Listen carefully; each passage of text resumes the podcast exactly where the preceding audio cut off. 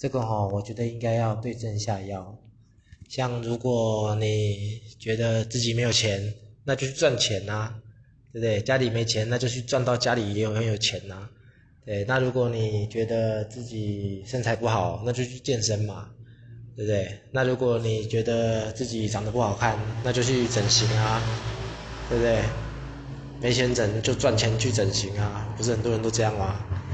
那如果觉得自己能力不够输同事的话，那就去想办法提升自己的能力呀，对不对？哪里痛就要往哪里打，嗯，好不？